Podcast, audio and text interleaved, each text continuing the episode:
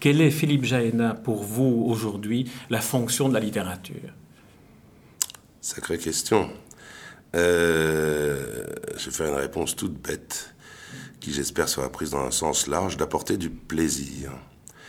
Euh, ce mot plaisir contenant pour moi à la fois euh, du plaisir comme quand on mange un bon gâteau, mais aussi le plaisir d'apprendre, le plaisir de, de découvrir, le plaisir de s'émouvoir. Enfin voilà, pour moi c'est un plaisir, le mot plaisir est chargé de beaucoup de choses, mais c'est ce que je ressens moi quand je lis des livres.